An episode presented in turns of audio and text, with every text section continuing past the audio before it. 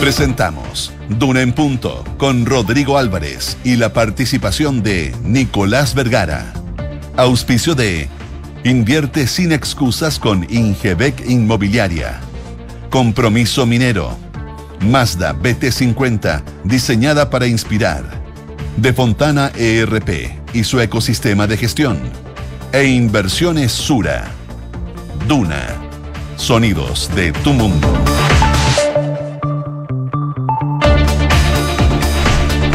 7 de la mañana en punto, son las 7 de la mañana en punto. ¿Cómo les va? Muy, pero muy buenos días. Bienvenidos a esta edición de día martes 8 de noviembre de Una en Punto que hacemos desde la ciudad de Santiago, la capital de este país, para todo el territorio nacional a través de la 89.7 acá en la región metropolitana. Llegamos a Concepción en el 90.1, Valparaíso en el 104.1 y en Puerto Montt también en el 99.7. Fue movida la mañana, sí, ya lo contaba mi compañera Josefina Estabracópolis, 5,3 grados en la escala de Richter, el temblor que se percibió a eso de las 5,51, eh, que abarcó cerca de 3, 4 regiones de la zona central del país. Eh, la Oficina Nacional de Emergencia ha dado cuenta que no hay mayores problemas. Fue un temblor como tantos otros tenemos en la la parte central de nuestro país o en el territorio nacional. Acostumbrado a los temblores y eso, y eso hay que vivirlo nomás. Eh, Josefina Stavrakopoulos, ¿cómo te va? Muy bien, ¿y a ti? Bien, pues. Qué Había bueno. un apagón, te escuché también en Concepción. Sí, en Concepción estaba tratando de recabar más información, pero Mm. no he encontrado. Así que vamos a ir contándoles que apenas tengamos más información al respecto. Hay tantas cosas que revisar de lo que está pasando acá en nuestro país. Ya hay una nueva presidencia de la Cámara. En un rato más vamos a conocer el IPC del mes de octubre. Eh, se ingresó ayer la reforma de pensiones eh, con los diferentes informes de qué impacto podría tener esta normativa una vez que comience a operar. El periodo de transición no es corto, ¿ah? 24 meses es lo que mm, plantea este texto que fue ingresado ayer por parte del Ejecutivo, posible viaje del presidente Gabriel Boric entre miércoles y jueves a la Araucanía, hoy día se junta con algunos parlamentarios en Cerro Castillo, eh, y en el ámbito internacional muy pendiente de lo que pase en las elecciones de medio tiempo en los Estados Unidos. ¿Qué nos dice el pronóstico del tiempo? Nos dice que vamos a tener nubes, como ha sido la tónica de esta semana durante los últimos días. 10,5 grados de temperatura, bastante nubosidad el día de hoy y la máxima va a llegar hasta los 24 grados de temperatura. Si nos vamos a otras zonas del país donde nos escuchan a través del dial, Viña del Mar y Valparaíso, a esta hora tiene 12 grados de temperatura. Se espera llovizna débil durante las primeras horas de la mañana, pero principalmente va a estar cubierto el día de hoy con una máxima que va a llegar hasta los 15 grados. Concepción, 14 grados, máxima de 16, va a estar principalmente cubierto. Mañana podrían tener algo de chubascos, así que a prepararse para esa caída de agua. Algo similar se espera en Puerto Montt. A esta hora, 13 grados de temperatura, la máxima va a llegar hoy día hasta los 19 acompañado de nubosidad parcial, pero ya desde mañana miércoles hasta el sábado, según lo que nos dice el pronóstico extendido, se esperan chubascos que van a ir variando en intensidad. Parte del pronóstico del tiempo para las zonas donde no se escuchan a través del día. Y nosotros los estamos acompañando y nosotros vamos a estar acompañados también en un rato más por Nicolás Vergara acá en Eduna en Punto, también de nuestras infiltradas. Hoy día nos vienen a visitar Isabel Caro, que nos trae los coletazos de la compleja elección de la presidencia de la Cámara de Diputados y Diputadas el, el día de ayer. Doble votación para que Vlado Mirosevich se transforme en el nuevo presidente de la Cámara. Y también hablamos con la José Tapia, María José Tapia, que nos trae, nos cuenta sobre el dolor de cabeza de la TAM tras el capítulo 11, su salida del capítulo 11 y su problema con los pilotos. Fíjate que después de, tras 17 años, hay huelga de pilotos en la TAM. Bueno, de eso nos viene a contar en un ratito más acá nuestra infiltrada María José Tapia junto a la Isa Caro, Isabel Caro, acá en Dunan Punto. Son las 7 de la mañana con 4 minutos, 7 con 4. ¿Quiere conocer nuestros titulares? Se los contamos de inmediato.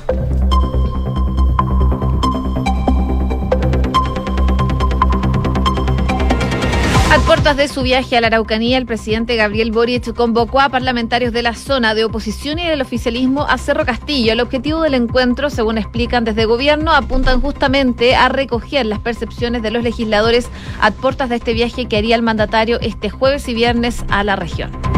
La Corte Suprema definió la quina de candidatos a fiscal nacional. El fiscal jefe de Santiago Norte, José Morales, y el abogado Ángel Valencia empataron en primer lugar con 17 votos cada uno y fueron seguidos por el jefe de Unidad Jurídica y Anticorrupción de la Fiscalía Nacional, Marta Herrera, la única mujer en la quina y quien obtuvo nueve sufragios. En tanto, también entraron al acta el fiscal regional de Aysén, Carlos Palma, con siete votos y la sorpresa de la jornada fue el abogado Rodrigo Ríos, con solo tres votos.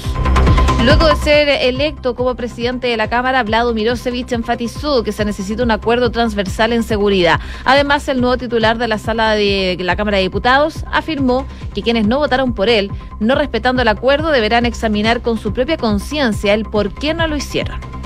La diputada Camila Flores de Renovación Nacional se encuentra en la UCI de la clínica de Viña del Mar luego de complicaciones tras una cesárea. La legisladora sufrió una complicación intestinal tras el nacimiento de su hija el jueves pasado, de acuerdo a un comunicado entregado por la clínica Ciudad del Mar, donde permanece hospitalizada. Desde el mundo político, la legisladora ha recibido diversos mensajes de apoyo. Un corte de luz está afectando al menos cuatro comunas del Gran Concepción. Serían al menos 71.375 clientes de la región del Biobío que se encuentran sin suministro eléctrico. Esto incluye a las comunas de Concepción, Chihuayante, Florida, Penco, Hualqui, Arauco, Los Ángeles, Tomé y Laja. Estados Unidos vota hoy para renovar a sus legisladores y a 36 gobernadores en las elecciones de medio término. La contienda sirve también para una medición de fuerzas adelantada entre el presidente Joe Biden y el expresidente Donald Trump, quienes participan activamente en la campaña de sus partidos. Emmanuel Macron y Rishi Sunak acordaron cooperar para apoyar Ucrania en su primera reunión. Ambos mandatarios departieron en Egipto también sobre las consecuencias de la agresión rusa para la seguridad energética mundial. Y en el deporte, Claudio Bravo regresa a la roja y lidera la nómina de los amistosos en Europa. El arquero del Betis es la principal novedad en el cuadro que va a jugar los partidos en Polonia y Eslovaquia el 16 y 20 de noviembre respectivamente. 7 con 7. Vamos al detalle de lo que está pasando en nuestro país. Eh, tenía harto de historia lo que pasó ayer en la Cámara de Diputados. Corta, corta pero intensa historia que tiene que ver con la nueva elección de la presidencia de la Cámara de Diputados y Diputadas de nuestro país. Usted recordará que en su momento había un acuerdo firmado en marzo de este año cuando asumió la presidencia eh, el presidente Gabriel Boric eh, y las bancadas habían acordado establecer los tiempos que iban a estar presidiendo la Cámara y en ese entonces se había determinado que le correspondía respondía al Partido Comunista estar como presidente en la primera parte. Em, y bueno, em, eso no se logró consensuar.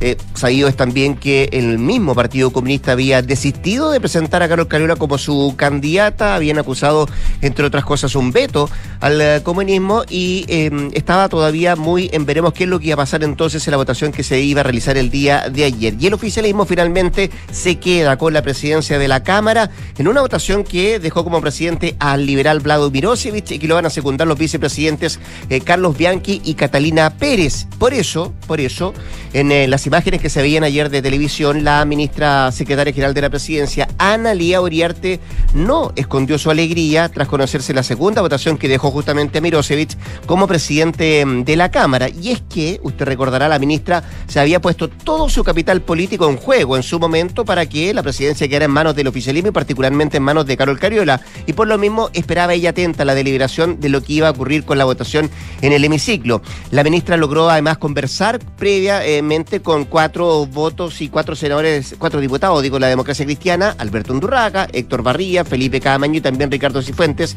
quienes a pesar de que tenían al frente a un camarada que estaba siendo también eh, invitado para ser presidente, como Miguel Ángel Calisto por parte de la derecha, em, eh, era el candidato que levantaba la derecha, decidieron en definitiva mantener su voto por Mirosevic, respetando así el acuerdo administrativo original. Y en la primera votación, en la primera vuelta electoral, Mirosevic obtuvo 74 respaldos, mientras que Calisto, eh, su contrincante más cercano, 70. Sin embargo, en una segunda vuelta fue el parlamentario liberal que sumó otros tres sufragios de la bancada ecologista independiente, quienes inicialmente votaron por Cariola y que definitivamente le dieron su voto a Mirosevic. Em, ¿Cómo se gestó el nombre de Calisto? Bueno, en la derecha en algún momento no era el nombre que estaban eh, proponiendo como presidente de la Cámara, eh, porque había otro nombre originalmente que era el candidato del eh, Partido de la Gente, Víctor Pino, que no generó consenso ni siquiera en su propio comité y por eso a última hora es que los partidos de oposición decidieron levantar el nombre de Calixto. De hecho, tres integrantes del comité PDG independientes, Rubén Ollarzo, Karen Medina y Francisco Pulgar, también se inclinaron por el legislador oficialista, en este caso Vlado Mirosevich. Em, y eso de alguna manera pone en entredicho lo que podría pasar de aquí en adelante, particularmente con esas dos bancadas, la de la ADC, que se divide, y el propio partido de la gente que también se divide. Una derrota que dicen golpeó también fuerte Renovación Nacional, que sufrió los descuelgues de algunos de sus diputados también. Sin embargo, los grandes derrotados, como decíamos, fue el Partido de la Gente y también la Democracia Cristiana, que se dividieron a la hora de votar. Ambos grupos eran parte además del acuerdo oficial de marzo, de marzo pasado y lo que demuestra que de aquí en adelante no va a ser eh, tan fácil para quien está en la presidencia de la Cámara, en este caso Vladimir Osevich, que ayer estaba sin corbata, hoy día se pone la corbata para hacer su discurso oficial, lo había dicho lo, fue lo primero que me reclamaron, dijo mm, Miro Sevich, y por eso voy a hacer el discurso oficial el día de mañana. Será complejo, digo, porque mm, logra 77 votos versus 74. Lo que se ve efectivamente es que hay una Cámara de Diputados que está dividida y que mm, se van a necesitar muchos acuerdos, mucha, mucha, eh, a ver, tener el, sartén por el mango el punto de vista de cómo se van ordenando las posiciones que hay en el interior de la Cámara de Diputados en lo específico, sobre todo cuando hay materias tan importantes que discutir. Está en pleno proceso una reforma tributaria, está en pleno proceso también una, un proyecto de ley que busca la reducción de la jornada laboral y como decíamos al principio del programa, ayer además ingresa la reforma de pensiones a discutirse en el Congreso. Oye, lamentablemente la que no pudo votar fue la diputada Camila Flores en esta instancia, impedida por problemas de salud. Ella no pudo votar para elegir al a la presidencia en general de la Cámara de Diputadas y Diputados y en esa oportunidad se tuvo que parear con Pamela Giles. Ella se encuentra internada, Camila Flores, en una clínica en Peña del Mar, luego de haber sufrido complicaciones tras haber sido sometida a una cesárea que no estaba programada el pasado 3 de noviembre cuando nació su primera hija y de acuerdo un comunicado de la Clínica Ciudad del Mar, donde se encuentra la legisladora, luego de haber sido intervenida durante la madrugada del jueves de la semana pasada, ya presentó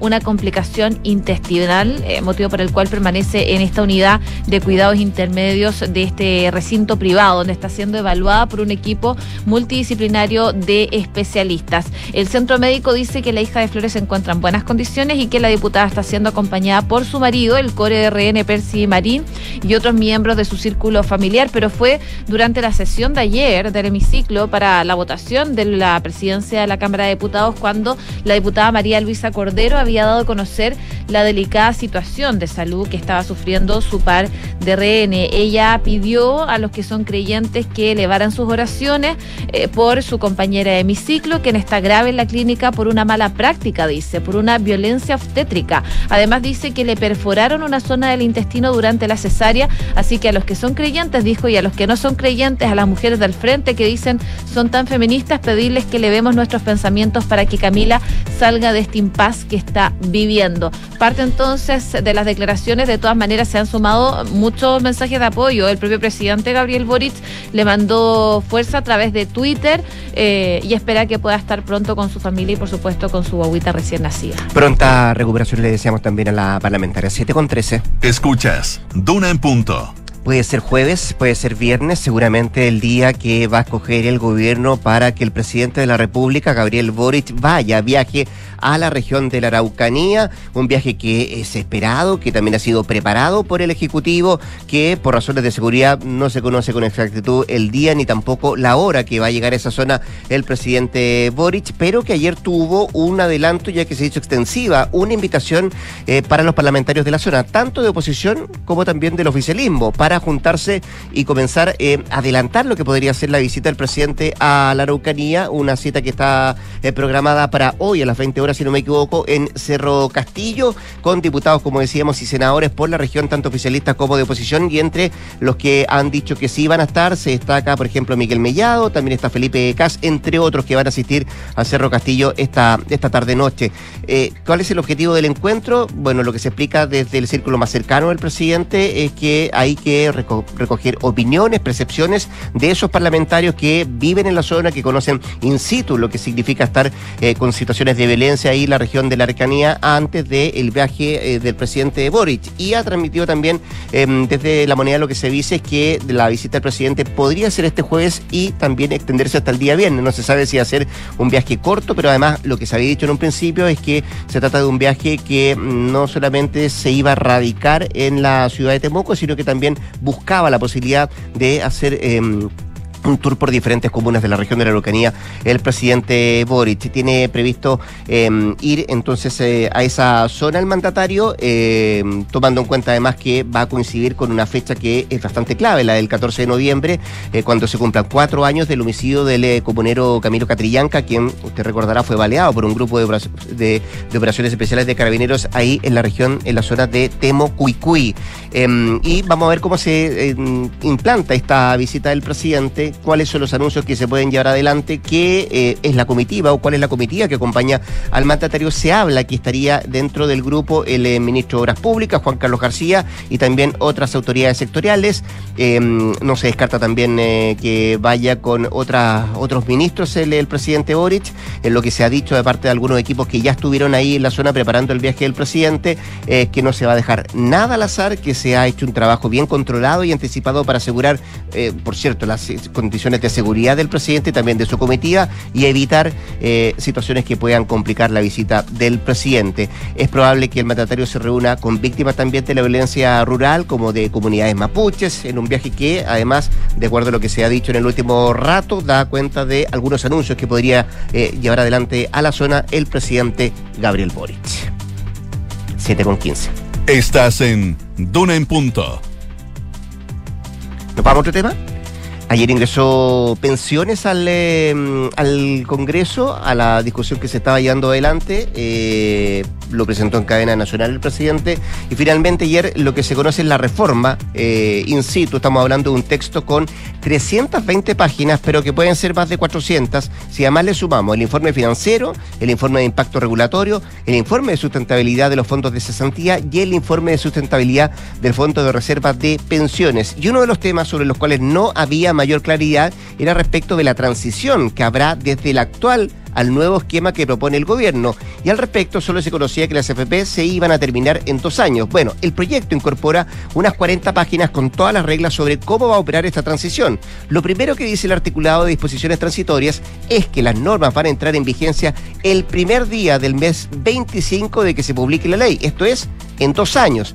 Y desde ese día también se va a derogar el decreto ley número 3500 de 1980, bajo el cual se creó el actual sistema de pensiones de capitalización individual. Y desde ese momento, los afiliados al actual sistema van a pasar a estar afiliados al sistema mixto que regula esta ley. Se señala, pero de todas formas, desde el tercer mes de publicada la ley, ellos también se van a entender como afiliados al sistema mixto, solo para efectos del seguro de em, social previsional.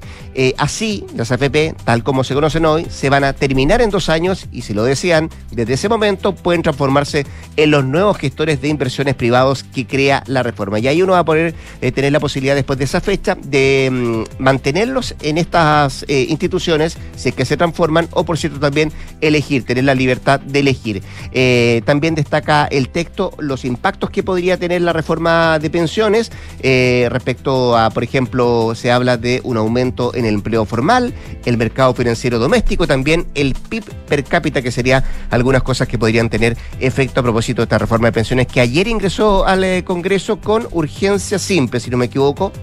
Sí, eh, con urgencia simple y mm, no, no es poco el texto que hay que, van a tener que leer los parlamentarios. 320 páginas más eh, los informes que sumarían algo así como 400 páginas que detalla esta reforma de pensiones presentada por el gobierno. Oye, en paralelo les quería contar lo que está pasando con eh, la Corte Suprema y esta decisión que están tomando claro mm. para el próximo fiscal eh, nacional. Ya hay cinco postulantes que continúan en este proceso y a través de su vocera Ángela Vivanco, la máxima instancia judicial informó que José Morales, Ángel Valencia, Marta Herrera, Carlos Palme y Rodrigo Ríos van a confirmar entonces esta quina que pasa ahora al presidente Gabriel Boric. Esta quina va a ser, como les comentaba, enviada al presidente, quien nomina a un candidato, a uno de los cinco, que va a tener que recibir el beneplácito de dos tercios de los senadores en ejercicio durante una sesión que va a ser convocada exclusivamente para ese efecto. Y se sigue un sistema similar a eh, cuando se elige a, a un miembro de la Corte Suprema. Si el Senado, por ejemplo, no aprueba la posición del presidente de la República, la Corte Suprema va a tener que completar la quina proponiendo un nuevo nombre en sustitución del rechazado, repitiéndose este procedimiento hasta que se apruebe el nombramiento. Parte entonces de lo que vamos a estar viendo durante los próximos días, pero por lo menos ya hay quina, ahí el presidente va a tener que elegir a uno de los cinco candidatos que escogió la Corte Suprema. Plazo de 10 días del presidente y después plazo de 10 días del Parlamento para aprobar el nombre eh, que va a elegir el presidente de la República. 7 con 20. En Duna en Punto le tomamos el pulso a la economía. Revisamos indicadores la UEF el día de hoy 34.680 pesos, el dólar 919 a la baja, el euro también cerró en números rojos 921, el IPSA al alza 5.289 puntos y el cobre 3,59 dólares la libra. Vamos a conocer IPC de octubre en un ratito más. Conozcamos también lo que traen eh, los principales portales económicos hoy día en sus titulares, que destaca Pulso. El gobierno envía reforma previsional al Congreso y detalla la transición entre el actual y el nuevo sistema. Es parte de los títulos que destaca hoy día Pulso, que también destaca un informe de la Universidad de Talca eh, casi 250 constructoras han quebrado en Chile en los últimos tres semestres. Son parte de los títulos que destaca hoy día el diario Pulso. También Diario Financiero trae reforma de pensiones, los otros cambios que trae iniciativa que ingresó al Congreso este mismo día lunes de aprobarse el proyecto de ley. Hacia el 2024 habrá un mayor costo fiscal de 84.439 millones de pesos para financiar a los nuevos actores que van a debutar en el nuevo esquema de pensiones, títulos que destaca hoy día el diario financiero. 7 con 21. No estamos escuchando el costo de la vida por el IPC que se va a anunciar ¿No? hoy día, no. Estamos escuchando el costo de la vida de Juan Luis Guerra porque hay malas noticias para ¿Qué el le pasó? cantante. ¿Viste que tuvo que cancelar su show dos horas antes de realizarlo? noche? El de Movistar Arena, sí, ¿Sí? el de ayer lunes. Y a través de un video eh, que compartió en sus redes sociales, el artista se refirió a su estado de salud indicando que tiene problemas de voz y que por supuesto esto le impide hacer su espectáculo. De acuerdo a lo que dice la productora Bizarro, el músico presentó un cuadro febril con inflamación de garganta que lo obligó a tomar esta decisión de cancelar el concierto. Él decía, tengo dos días de tratamiento, pero aún estoy, eh, no estoy en condiciones de hacer este show, así que para cuidar a el resto, bueno, espero voy a tener que cancelar el show de hoy, dice, con el fervor de, con el favor de Dios, verlos el miércoles y el jueves, ojalá que se recupere pronto, porque igual es miércoles y jueves, mañana y pasado. No sé si Tenía está dos funciones. Ayer Ayer y hoy día, ¿no? Claro, las, la de noche, las tiene que correr. Tiene que correrla, pero dice que su tratamiento puede durar 48 horas. Claro, pero si igual tiene la garganta inflamada y al final él trabaja con su voz y lo quieren Bueno. escuchar cantar. Así que bueno, ojalá que se recupere Juan Luis Guerra. Así que vamos a ver qué pasa. Vamos a ver qué pasa. La José Stavrakopoulos a este ritmo va a volver a las 8 de la mañana para eh, actualizarnos las informaciones. ¿Vamos a la pausa? Antes de que me den un par de consejos. Invierte sin excusas con Ingebec Inmobiliaria. Ahora te ayudan a comprar un departamento en verde o con entrega inmediata, pagando el pie hasta en 48 cuotas sin intereses. Descubre este y más beneficios en ingebecinmobiliaria.cl.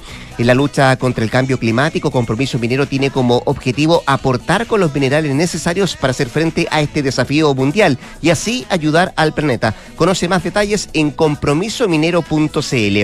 Hoy la seguridad es un tema que nos importa a todos. Por eso contrata Verisur, la alarma capaz de actuar antes que lleguen las fuerzas de seguridad. Calcula online en verisur.cl. Activa Verisur, activa tu tranquilidad. Vamos a la pausa, 7 con 23. Volvemos con más acá en Punto. Quédese, que es acá el 89.7. Los procesos de mi compañía comenzaron a cambiar cuando decidí pensar, pero pensar en digital. Fue ahí cuando encontré Sapiens CRP de De Fontana y llevé la gestión de la compañía al siguiente nivel. ¿Y tú? ¿Qué esperas para pensar en digital? Piensa digital contratando Sapiens, el ERP para medianas y grandes empresas de De Fontana que te conecta al único ecosistema digital de gestión empresarial, inteligencia de negocios, finanzas, recursos humanos, gestión y mucho más. Contrata Sapiens ERP desde 10 UFs mensuales en defontana.com. ¿Sabías que en las turbinas eólicas que producen energías limpias hay un chileno? Un mineral chileno, el hierro y el cobre. Una turbina eólica necesita 5 toneladas de cobre y 335 de acero, metal que proviene del hierro. Minerales que produce nuestro país mediante prácticas sustentables y responsables con el medio ambiente. En la lucha contra el cambio climático, ese es nuestro compromiso. Compromiso minero, haciendo en el presente un mejor futuro. Conoce más en www.compromisominero.cl. Amor, llegaste. ¿Cómo estuvo? ¿Qué contaba la Javi? nos tocó un día increíble. Hicimos hasta una ruta nueva y todo. ¿Ah? La Javi estaba feliz y además me contó que contrató la alarma Verisur. Mira. Así que se siente mucho más tranquila con la casa. Qué bueno que te hizo caso. Eso mismo le dije. Si para nosotros fue una buena solución. Protege lo que más quieres. Calcula online en verisur.cl o llama al 600-385-0003. Activa Verisur. Activa tu tranquilidad. Paula lleva cinco minutos revolviendo su café mientras mira noticias en su celular. Aún no le pone azúcar, solo le da vueltas y vueltas.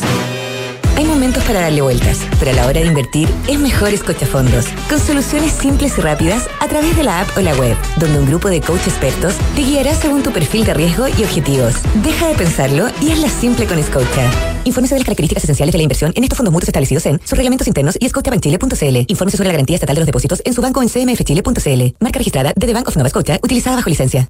En Universidad Andrés Bello creemos en la igualdad de oportunidades. Por eso ofrecemos becas hasta el 100%. Ahora puedes financiar la carrera teniendo una beca estatal, además de la otorgada por nosotros. Porque nuestras becas son complementarias a las del Estado. Porque te queremos en nuestra universidad. Acércate. Nosotros te ayudamos. Conoce tu beca en unab.cl.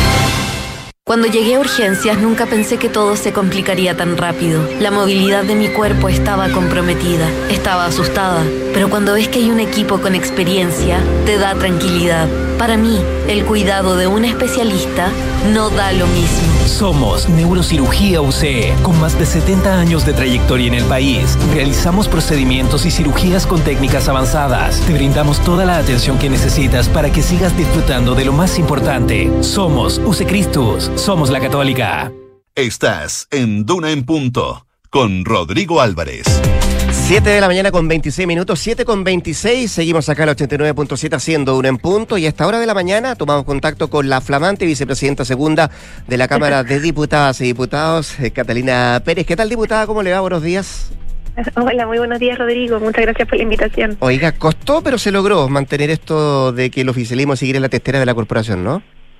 Se logró, se logró. Diría que um, una excelente post jornada al cónclave, un triunfo importante para la alianza de gobierno y no solamente para la alianza de gobierno, todos quienes decidieron acompañarnos en, en el respeto a, a, este acuerdo administrativo que, que ya habíamos suscrito a principio de año y que se mantiene el día de hoy con una nueva mesa por, por ocho meses que espero esté al servicio de, de un buen funcionamiento del Congreso de la Cámara de Diputados y Diputadas, lo que yo creo que se mide en su capacidad de, de responder a las urgencias que hoy día tienen los chilenos y chilenas. Lo, lo, dijo al pasar usted, diputada, pero claro, refleja esa unidad que se vio en el conclave de Cerro Castillo. Es como eh, el reflejo de lo que pasa ayer en la corporación, cuando se elige a Vlado Mirosevich y a, y a Carlos Bianchi y a usted en, la, en las vicepresidencias de lo que se había conversado, lo que se había al menos masticado en la jornada previa ahí en Cerro Castillo yo creo que responde al espíritu de, de, Cerro Castillo. Si bien en la jornada del cónclave no, no conversamos respecto de la mesa de la Cámara de Diputados y Diputadas, son dos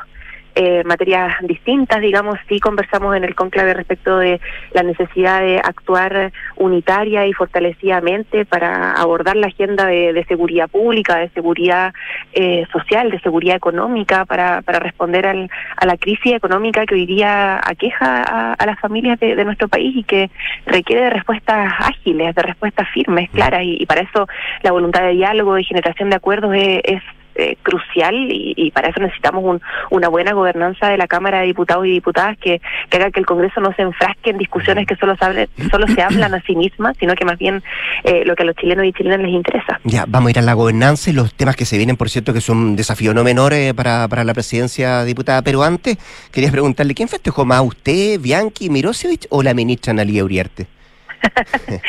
Veía algunas algunos videos y fotografías de, de la ministra que, creo que contribuyó muchísimo a, mantener la unidad necesaria para, para sacar este, este acuerdo adelante. ¿Se, ¿Se jugaba ella el capital político?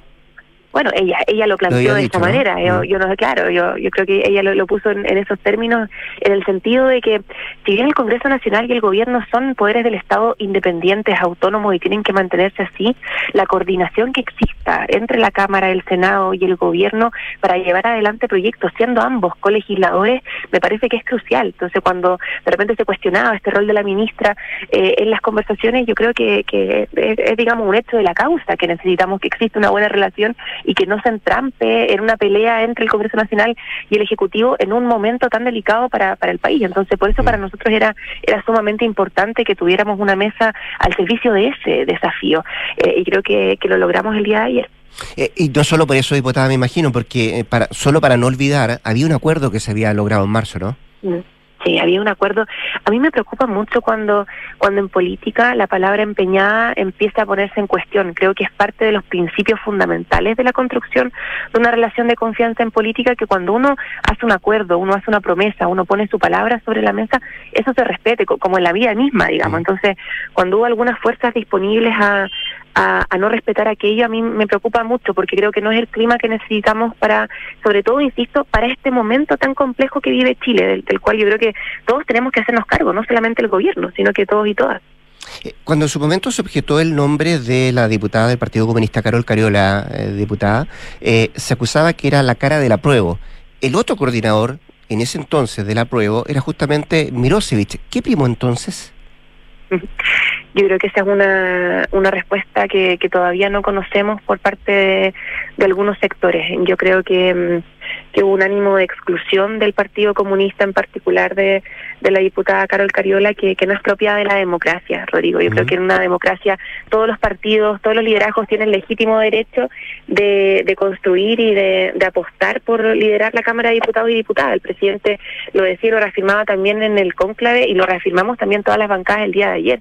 Lo que hicimos además fue un enroque entre periodos de, del, del, del, acuerdo original y vamos a seguir peleando porque eh, si es que responde la voluntad, por cierto, de todos los sectores, el Partido Comunista y cualquier otro partido pueda dirigir la Cámara de Diputados y Diputadas en su momento. Eh, eh, alguno ayer, antes de la votación, ¿ah? insisto, antes de la votación decía, mm, a, propósito del nombre de Mirosevich cuando apareció, decía esto, y tomando en cuenta, yo le preguntaba anteriormente, como que huele un poquito a machismo. ¿Usted sintió eso también? A mí me preocupó mucho ser, ejemplo, la única mujer propuesta dentro de la mesa de la Cámara en la propuesta de, de los mismo, pero también que en la propuesta del frente de la oposición eh, haya también existido una sola mujer. Vamos por un segundo periodo tanto de la Cámara como del Senado liderado por hombres. Mm. Eh, y creo que es sumamente importante reconocer eh, los todavía pequeños espacios que las mujeres hemos logrado, em, digamos, disputar en, en política. Seguimos siendo una minoría en el Congreso Nacional y seguimos siendo una mayoría en la población. Y si el Congreso no es reflejo de lo que hoy día es la sociedad chilena, de lo que hemos avanzado en nuestros derechos, de la paridad como, como un principio fundamental, eh, creo que estamos faltando no solamente a las mujeres de Chile, sino que a la democracia. Y creo que en eso es una preocupación que tuvimos muchas diputadas eh, el día de ayer. Necesitamos más participación de mujeres, necesitamos que los partidos pongan también mujeres sobre la mesa para, para acceder a, estos espacios. Estamos conversando con la diputada Catalina Pérez, flamante vicepresidenta de la Cámara. Eh, diputada, más allá del logro del que estábamos conversando, lo que significa esto que el oficialismo mantenga la presidencia de la Cámara, lo que muestra la, votación de ayer es una Cámara dividida. Eh, ¿Cómo se acercan posiciones? ¿Cómo se afronta el diálogo para conseguir acuerdos de lo que viene aquí en adelante? Lo que usted me mencionó hace poquito rato, la gobernanza que se viene de aquí en adelante, sobre todo en temas bien complejos, ¿no? Sí, bueno, con, disposición política y con habilidad también política. Creo que, que hemos aprendido, bueno, en nuestro caso, en, en, corto tiempo, eh, en política que la capacidad de generar acuerdos eh, es trascendental. Hoy día voy, por ejemplo, camino al Congreso a presentar un proyecto de ley eh, de municipios para asegurar la transparencia a nivel municipal y lo vamos a presentar junto al diputado Becker de Renovación Nacional, junto al diputado Yarzo del Partido de la Gente, junto al Frente Amplio, junto al Partido Comunista, Socialista, PP. Entonces creo que de la democracia cristiana también, por cierto, la, diputada Ivana Pérez también va a ser parte del proyecto.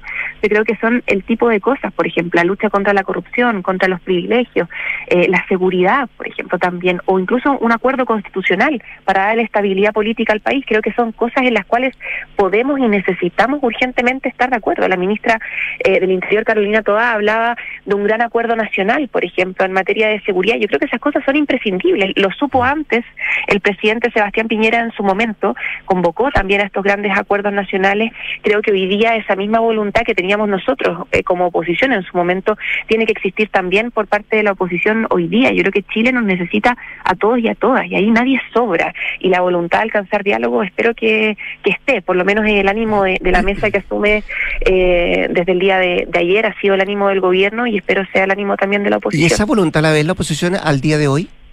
¿De tratar de conseguir acuerdos, de, de lograr consensos, por ejemplo?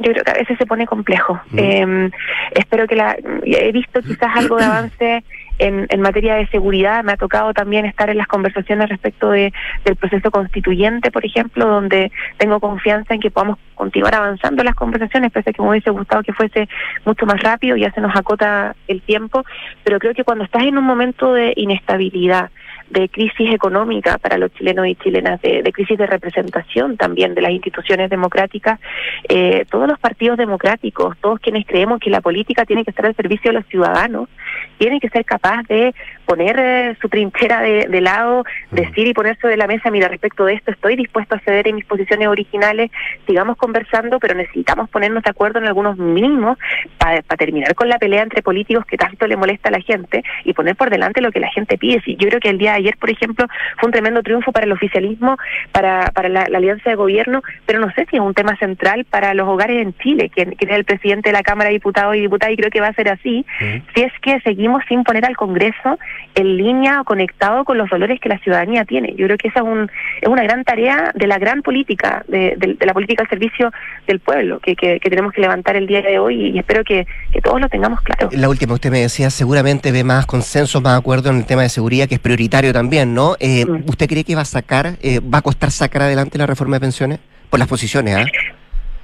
Yo he visto, sí, eh, compleja las críticas que se han hecho porque me parecen además críticas injustas e, e infundadas. Creo que el, el, objetivo de una reforma de pensiones o, una reforma de pensiones se mide en su capacidad de mejorar las pensiones. Y, y, tenemos hoy día enfrente una reforma que mejora las pensiones no mañana, no pasado mañana, sino que el día que se apruebe la reforma, los chilenos y chilenas van a ver aumentada su jubilación, los actuales jubilados y los futuros jubilados y jubiladas. Entonces, cuando se ponen eh, defensas corporativas a las AFP, por ejemplo, sobre la mesa, y además no se transparente ese debate, porque yo no tendría ningún problema con que se defendiesen esos intereses, pero con transparencia frente a la ciudadanía.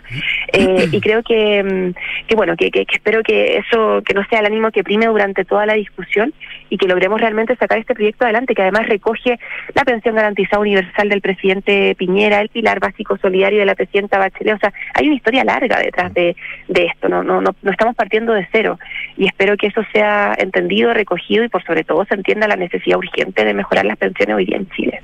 La vicepresidenta de la Cámara de Diputados, Catarina Pérez, conversando esta mañana con Radio Dunas. Diputada, gracias por su tiempo, mucha suerte en lo que se viene. ¿eh? Rodrigo, un abrazo grande, muchas gracias por la conversación, hasta luego. Buenos días. 7 con 37, nos vamos a la pausa. Hoy la seguridad es un tema que nos importa a todos, por eso contrata Verisur, la alarma capaz de actuar antes que lleguen las fuerzas de seguridad. Calcula online en verisur.cl, activa Verisur, activa tu tranquilidad.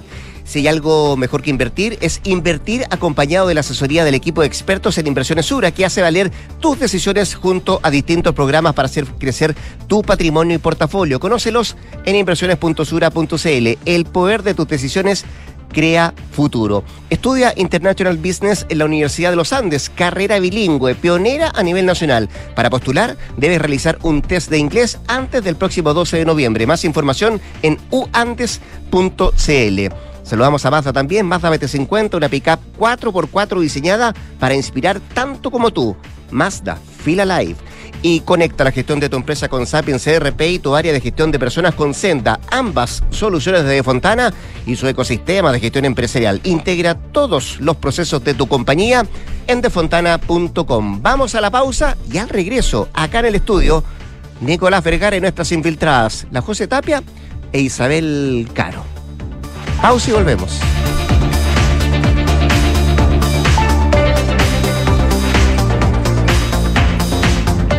En Ingebec Inmobiliaria te ayudamos a comprar un departamento en verde o con entrega inmediata, pagando el pie hasta en 48 cuotas y sin intereses. Evalúate y obtén una asesoría profesional para invertir con nuestros asesores y accede a esta u otras promociones. ¿Qué esperas? Invierte sin excusas y llega a la meta con un buen pie. Ingebec Inmobiliaria, tu inversión, nuestro compromiso. ¿Tus inversiones están creando el futuro que quieres? Sí, y no solo el mío, también el de mi familia. ¿Tu patrimonio está protegido? Sí, porque elijo asesorarme con expertos. El poder de tus decisiones crea futuro. Por eso en Inversiones Sura te asesoramos con soluciones personalizadas y con la mayor oferta de inversión del mercado. El poder de tus decisiones crea futuro. Sura. Gustaría trabajar en el extranjero, en un entorno multicultural y en inglés? Entonces International Business o Andes es la carrera que te conviene estudiar. Podrás trabajar en finanzas, marketing, economía y todas las demás áreas de las empresas globales. Esta carrera bilingüe tiene una duración de cuatro años, de los cuales un semestre es en el extranjero y con un año adicional obtienes el título de Ingeniería Comercial. Última fecha disponible para rendir el test de inglés prerequisito 12 de noviembre. Más información en uandes.cl. Amor, llegaste. ¿Cómo estuvo? ¿Qué contaba la Javi? Uf, nos tocó un día increíble. Hicimos hasta una ruta nueva y todo. ¿Ah? La Javi estaba feliz y además me contó que contrató la alarma Verisur. Mira. Así que se siente mucho más tranquila con la casa. Qué bueno que te hizo caso. Eso mismo le dije. Si para nosotros fue una buena solución. Protege lo que más quieres. Calcula online en verisur.cl o llama al 600-385-0003. Activa Verisur. Activa tu tranquilidad. Enfrentar el cambio climático es tarea de todos. Duna, por un futuro más sostenible. Las especies animales desaparecen de la faz de la Tierra por diversos motivos. La destrucción de su hábitat, la introducción de especies invasoras, la caza furtiva y el cambio climático son solo algunas de ellas. En este escenario, la Global Wildlife Conservation ha elaborado una lista de 1.200 especies cuyo paradero es desconocido y entre ellas ha seleccionado a las 25 más buscadas porque se considera que su conservación es crucial. Tal es el caso de la salamandra escaladora de Jackson, la que luego de entrar en esta lista de las más buscadas hace unas décadas, fue avistada en 2017 por un guardia de la Reserva de Anfibios San Isidro en Colombia, echando por tierra la teoría de su extinción. Acciona, expertos en el desarrollo de infraestructuras sostenibles para recuperar el planeta. Y con ustedes, el profesional del año. Felicitaciones, estimado, muy merecido. Queremos saber en qué se va a gastar este gran premio. Gracias, gracias. Bueno, con esto por fin voy a poder comprarme el auto. ¡Comprar! ¡No! Pero ¿cómo tan bueno? Sé parte de la nueva experiencia de tener un auto. Suscríbete a smarticar.cl sin hacer trámites, pagar mantenciones, patente ni seguros. Smarticar. Comprarse un auto no es smarty. Quítale el bono, porfa. Equipo, hoy le damos la bienvenida a la nueva gerenta Juanita Segura. Oiga, jefe, ¿no nos iremos a equivocar nuevamente? No, Ramírez, porque esta vez lo evaluamos con Mando Medio. Elegimos a la Segura. En Mando Medio somos expertos en selección, evaluaciones y mucho más. Gracias, Mando Medio. En la Universidad del Desarrollo, el futuro está más cerca. Contamos con la mejor tecnología en laboratorios y salas de clases para que experimentes nuevas formas de aprender. Podrás acceder a intercambios y doble grado en prestigiosas universidades extranjeras y mientras estudias te incorporarás tempranamente al mundo laboral. Universidad del Desarrollo, acreditada en nivel de excelencia por seis años en todas las áreas. Decide, desarrolla, impacta. Escuchas Duna en punto. Duna 89.7.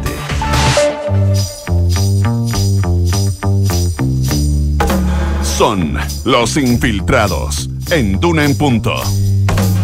Son las 7 de la mañana con 43 minutos, 7 con 43. Nicolás Vergara, ¿cómo te va? Muy bien, gracias. ¿Y a ti cómo estás? Todo bien, muy bien. Sí, me alegro. tal. Está junto a nosotros nuestra infiltrada, una de nuestras infiltradas, Isabel Caro. Hola. De cuerpo presente acá, Buenos ¿cómo te va? Buenos días. A mí bien, ¿y a ustedes? Bien, pues, bien. Qué bueno. Y la José Tapia, eh, María José Tapia también a la distancia. Hola José, ¿cómo estás tú? Hola, ¿todo bien? ¿Ustedes cómo están? Todo bien, por acá. Pues eh, se despertaron. Qué mo- bueno. ¿Despertaron Movido, movidos ¿no? o no? Sí. ¿O no los despertó? Hoy sí estuvo, Yo ya estaba acá, se mueve harto. movido esto, el ¿ah? despertar. En el piso 10 aquí se mueve harto. ¿Está ahí acá? Sí, Sí. Fue, fue 5 para las 6. 5.51. Ah, va, yo lo Sí. vi, tenía el reloj adelantado entonces. Ah, sí, claro, ese reloj lo tengo Mm. adelantado para despertarme. Oye, eh, efectivamente, sí se movió harto. Y aquí ya se movió, piso 11, piso 10. 10, sí, se mueve harto. Cruje harto también. Mira, hubo ruido asociado, Sí, parece. Bastante ruido, sí. Donde hubo ruido fue ayer en la Cámara de Diputados, ¿no? Sí. Sí. Elección de la presidencia en doble votación. Finalmente es Vlado Mirosevich quien va a presidir la Cámara eh, junto a la vicepresidenta Catalina Pérez y también Carlos Bianchi em, por ocho meses.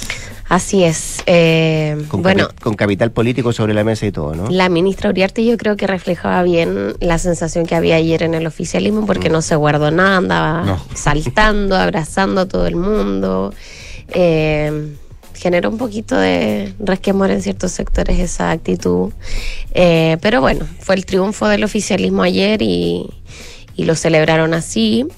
eh, contra, contra hartos pronósticos que ellos mismos habían hecho, logran finalmente mantener el control de la Cámara de Diputados, algo que era muy relevante eh, para el gobierno, no solo para eh, de alguna manera seguir controlando la agenda eh, legislativa, sino también porque eh, justamente el día anterior habían tenido un cónclave en donde eh, el lema principal fue eh, plantearse cierto la unidad de propósito no solamente entre las dos coaliciones que sustentan al gobierno del presidente Gabriel Boric, sino que buscar también eh, consensos más amplios dada la minoría que hoy día tienen en el Congreso. Y bueno, ayer hubo de todo, vimos al diputado Brito llegar con muletas, eh, recordando también viejos tiempos como algunos parlamentarios que llegaban a votar en camilla. Eh, y eh, por eso el eh, Ejecutivo se jugó todas sus cartas, como decíamos, la ministra Uriarte había eh, dicho que se jugaría todo su capital político en esto, eh, la SECPRES estuvo haciendo negociaciones hasta última hora, sobre todo con dos bancadas que terminaron siendo claves y que fueron la democracia cristiana y el Partido de la Gente. Finalmente ambas bancadas terminan votando de manera dividida.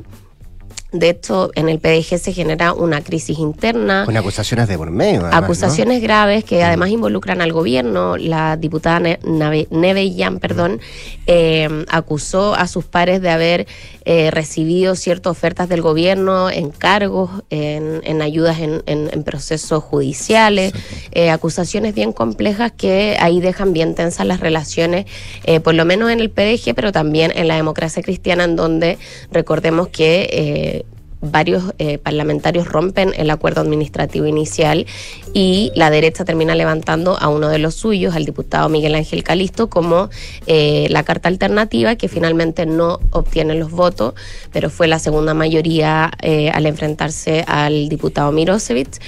Y eh, vamos a ver ahí lo que viene ahora, porque, bueno, como tú lo hablabas justamente con la diputada Catalina Pérez, que logra la segunda vicepresidencia, eh, se ve acá eh, un acuerdo que, por supuesto, se ha puesto en duda, que se ha fragilizado en estas negociaciones. Eh, tenemos harto deriva en el camino.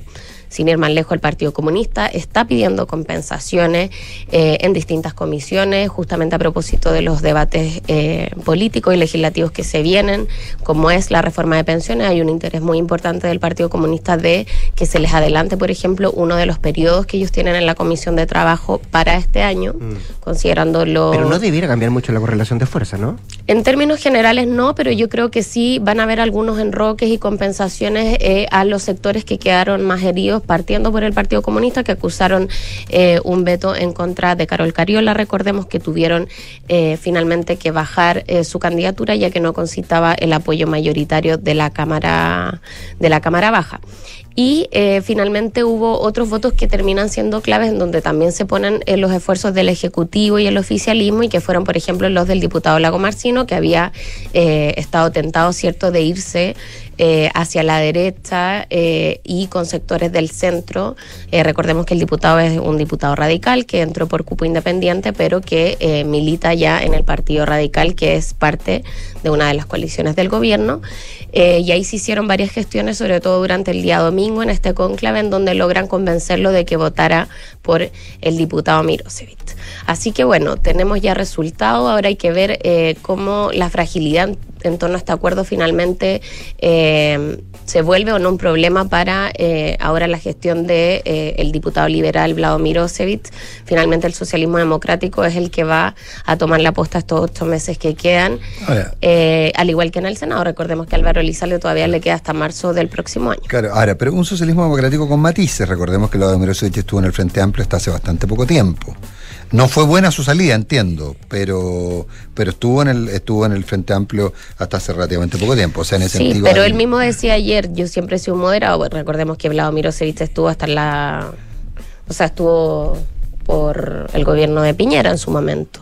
Pues claro, claro, fue a partir de Piñera, efectivamente. sí. Entonces es un liderazgo bien particular y sí, eh, tiene, claro, su historia con el Frente Amplio, pero eh, recordemos que el Partido Liberal también quebró con el Frente Amplio por haberse izquierdizado y haber pactado con el Partido Comunista. Entonces su trayectoria de este último tiempo al menos eh, da cuenta de eh, quien asume esta tarea es un liderazgo más moderado que lo que por ejemplo hubiese sido Carol Cariola, que lo que más le, le cuestionaban, ¿cierto?, era su carácter confrontacional, más allá de todos los factores que rodearon esta decisión, la querella contra Mico eh, y este veto anticomunista que ellos, ellos acusaron. Ahora, la gran pregunta que queda para mí, para mí, Isa, es el tema del PDG. Eh, básicamente que el saque cuentas de que algo va a conseguir con el con los votos del PDG probablemente se va a equivocar, porque además esta cosa monolítica que habían demostrado hasta ahora se rompió y, Sí. y básicamente eh, deja de ser, probablemente pierde una condición de fiel de la balanza compleja. Sí, absolutamente, y así también lo están viendo en el gobierno, porque es bien impredecible eh, cómo van a seguir eh, moviéndose estas fuerzas eh, al interior de la Cámara de Diputados, sobre todo, pero también eh, preocupa, Nicolás, la fragmentación de la democracia cristiana. Ayer vimos que también votan eh, de manera dividida eh, y eh, vamos a ver cómo y esto se teniendo- replica también en las negociaciones como que vienen. Y teniendo candidato propio. Bueno, por ejemplo, en el caso de Calisto, él ya que tenía un cupo asegurado para presidir la Cámara, eso ya se desestima, entonces ahora vamos a tener que ver cómo queda finalmente este naipe después de eh, las traiciones internas que también hubo y de quienes no respetaron el acuerdo y buscaron eh, irse por el lado también. Muchas cosas todavía que ver en la Cámara de Diputados. Gracias, Isa.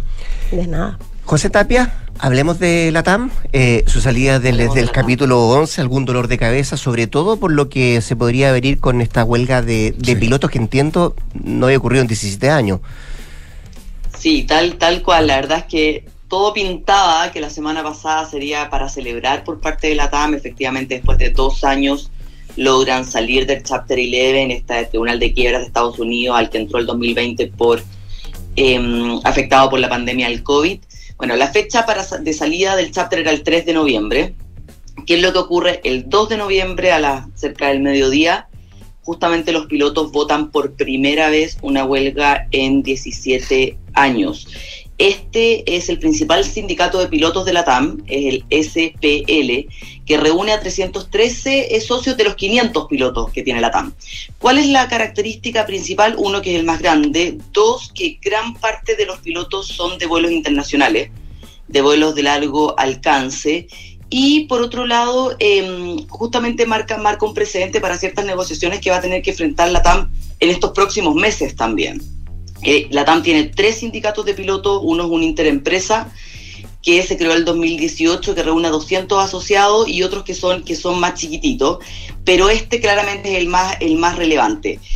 Antes de, eh, de que partiera la negociación reglada, que se llama, que fue el 13 de septiembre, hubo una negociación no reglada a la que invitó la TAM a negociar de manera anticipada, justamente para evitarse este dolor de cabeza previo en el entorno de la salida del chapter. Esto no funcionó, Empieza la em, negociación reglada el 13 de septiembre y los resultados se conocen el, em, el 2 de noviembre y parten rápidamente el periodo que se llama de buenos oficios, que son cinco días hábiles que terminan el miércoles, la primera etapa de, de negociación. ¿Dónde están las diferencias? Es que lo que piden un poco los pilotos es volver a las condiciones que tenían previo a la crisis. Ellos dicen, nosotros hicimos un acto como de humanidad con la compañía, un acto de, de, mm, comprensión de la situación que estaban viviendo y aceptamos una reducción salarial de un 30%. Situación que no se ha revertido en instancias en que eh, todo el resto de eh, los operarios de la TAM, la plana ejecutiva y todo, ya volvieron a su situación inicial previa a la pandemia. De hecho, Roberto Albo, el CEO de la compañía, lo decía en una entrevista al Mercurio, que la plana ejecutiva volvió a su condición previa a la crisis el mes pasado. Eh, y lo que dicen los pilotos es nosotros no. Y lo que hemos pedido es que nos devuelvan esa posición y lo que nos dice la empresa es pactar o negociar un eh, sueldo fijo y un sueldo variable pero este sueldo variable para poder llegar a una situación del 100% de sus remuneraciones exigiría condiciones imposibles de cumplir. Ellos dicen que tendrían que volar 40 horas diarias, lo que automáticamente obviamente es imposible. Más bien, ¿no? Entonces, entonces ellos dicen que si se, se acepta la propuesta de la TAM sería mantener este 30% de disminución porque el 100% es inviable. Por otro lado, ellos acusan que eh, la TAMA ha desvinculado a cerca de 240 pilotos en estos periodos de crisis, que es del orden de un 28% de la plantilla, y según eh, los trabajadores ya hubo un ahorro de 30 millones de dólares en esto, y que eh, cumplir sus condiciones tendría un costo para TAM del orden de 2 millones, 3 millones de dólares, por ende... Eh, dicen que al final del día, con la plata que están saliendo y con la situación en la que están y con la relevancia que tienen los pilotos de la compañía, ellos no ven eh, como impedimento para poder recuperar esto. Desde la empresa lo que han señalado es que están conversando, es que quieren llegar a un acuerdo. Roberto Albo fue súper escueto a la hora de eh, opinar al respecto en la entrevista del domingo, diciendo que él no se va a referir al tema, que eh, está todavía en negociación, que obviamente ellos están en la línea de llegar a un acuerdo, pero por otro lado, en la interna, eh, la empresa también dice que es complejo recuperarle las condiciones en un 100%, dado que todavía la empresa está en una situación eh, que si bien está saliendo fortalecida el chapter, aún falta para lograr las metas. De hecho, la compañía aún no tiene utilidades y se proyecta que recién tengan un margen eh, positivo, operativo positivo el próximo, el próximo año. Por el otro lado, los pilotos dicen, oye, pero nosotros hemos visto las proyecciones al 2023, 2000, de 2023 al 2027 y son súper optimistas, prevén una evita de más de 2.000 millones para el próximo año, que es similar a la evita que tenían previo a la crisis, y hacia 2026 más de 3.000 millones. Lo que les digo un poco es que esto que termina la primera etapa el miércoles, después hay una opción de poder extender los buenos oficios cinco días más y si ahí se vota nuevamente la huelga, ya esta parte al otro día. Según la TAM, que existe un plan B para evitar que eh, los vuelos se vean afectados. Según el, el, sindicato, que es complejo el plan B, porque tampoco tienen tanta mano de obra para poder suplir, sobre todo estos vuelos de largo alcance que exigen que arriba del avión vayan eh, más de dos pilotos. Mm. Pero lo que les digo es que esto siente un precedente porque no solamente es el sindicato de pilotos, otro sindicato de pilotos negociando ahora, están también los del encargo eh, prontos a iniciar una negociación. Por otro lado está el personal de mantenimiento, que también eh, intentaron negociar de manera no reglada y ahora entrarían en un proceso reglado. Entonces existe la posibilidad de que los pilotos y, el, y, y mantenimiento estén en huelga en el mismo momento. Eh, y eso es un poco lo que la TAM quiere, quiere evitar. En este momento hay cinco ejecutivos de la TAM negociando eh, con los pilotos para empezar a frenar esto, esto un poco, esto, estos cortapisas o estos fuegos que se le están prendiendo justo en este, en este momento en que deberían estar celebrando. De hecho, las celebraciones para salir del chapter al parecer eran bastante más, eh, iban a ser bastante más relevantes, con, con bastante más eventos y al final eh, se redujo a un, a un comunicado y algún, una como conferencia y, y, video que grabó Roberto Albo y, sería, porque saben que obviamente los tiempos no están para celebrar justamente por lo, por lo que está pasando. Hay que entender que esta compañía viene saliendo Hay 8 mil millones de dólares que lograron recaudar en este proceso, pero todavía falta, bueno, una etapa muy relevante que es la próxima semana, el 15 de noviembre, donde se realiza la Junta Extraordinaria de, los nuevos accionistas. Eh, el 66% de la compañía quedó en manos de los acreedores, por ende gente que recién está ingresando a la empresa, conociéndola, y solamente el 27 está en, las manos de los antiguos, los antiguos dueños, por ende ellos esperan que con esta nueva constitución societaria la empresa parta, parta bien. Ellos tienen la experiencia del Sindicato Interempresas de Pilotos de la TAM, que ya negoció, lograron llegar a acuerdo, pero lo que dicen del sindicato de pilotos que está negociando ahora, que es el más grande, es que la verdad es que no lograron nada, lograr un poco las condiciones que se están ofreciendo ahora, que no es recuperar el 100%, sino que recuperar un 30% y con un contrato colectivo muy similar al que ya habían aprobado el, 2000, el 2019. La continuidad operativa entonces está en riesgo. O sea, ellos dicen que tienen un plan B. Mm. Me imagino que eso lo tienen que estar barajando. Lo que pasa es que es complejo porque son más de 310 pilotos eh, que se paralizarían eh, de un total de 500, frente a la gran masa en un entorno en que se está reactivando la demanda y todo. No han querido, no han querido eh, dar mayores luces. La semana pasada intentamos conversar con ellos de manera reiterada y la verdad es que no hubo respuesta. Y Roberto Alba un poco dejó entrever lo mismo en la entrevista, de que están negociando, de que esperan que esto se resuelva y todo, pero que vamos a saber novedades el miércoles. Y eh, hasta ayer, que estaban sentados a la mesa, la última reunión partió a las 4 de la tarde, eh, los avances no eran muy considerables. Entonces vamos a ver cómo se cierra este cuento hoy día y, y mañana. Ya, plazo así como fecha para la huelga todavía no hay, no hay nada definitivo, ¿cierto? O sea, si se aprueba, si se aprueba, sí. se tendría que ser la próxima semana. La próxima semana. La próxima semana. Ya, perfecto. Gracias, José Tapia, que estén muy bien, ¿eh? Oye, ojo con el IPC que sale ah, ahora. Sí, ratito, estábamos ¿no? justamente. Estamos en eso. Estamos en, F5, F5, F5, F5, F5. Ah, ya, estimaciones entre 0,9 y 1% para la inflación. Así sí, si lo ves antes, whatsappealo.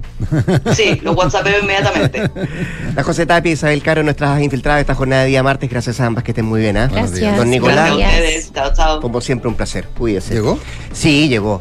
Eh, así que nos vamos rápidamente porque llegó. Eh, viene Matías del Río, Consuelo Saavedra y Nicolás en Hablemos en Off. Pero antes, usted sabe, actualización de informaciones con Josefina Stavrakopoulos, que es acá el 89.7. Buenos días. Buenos días. Transforma la data en información.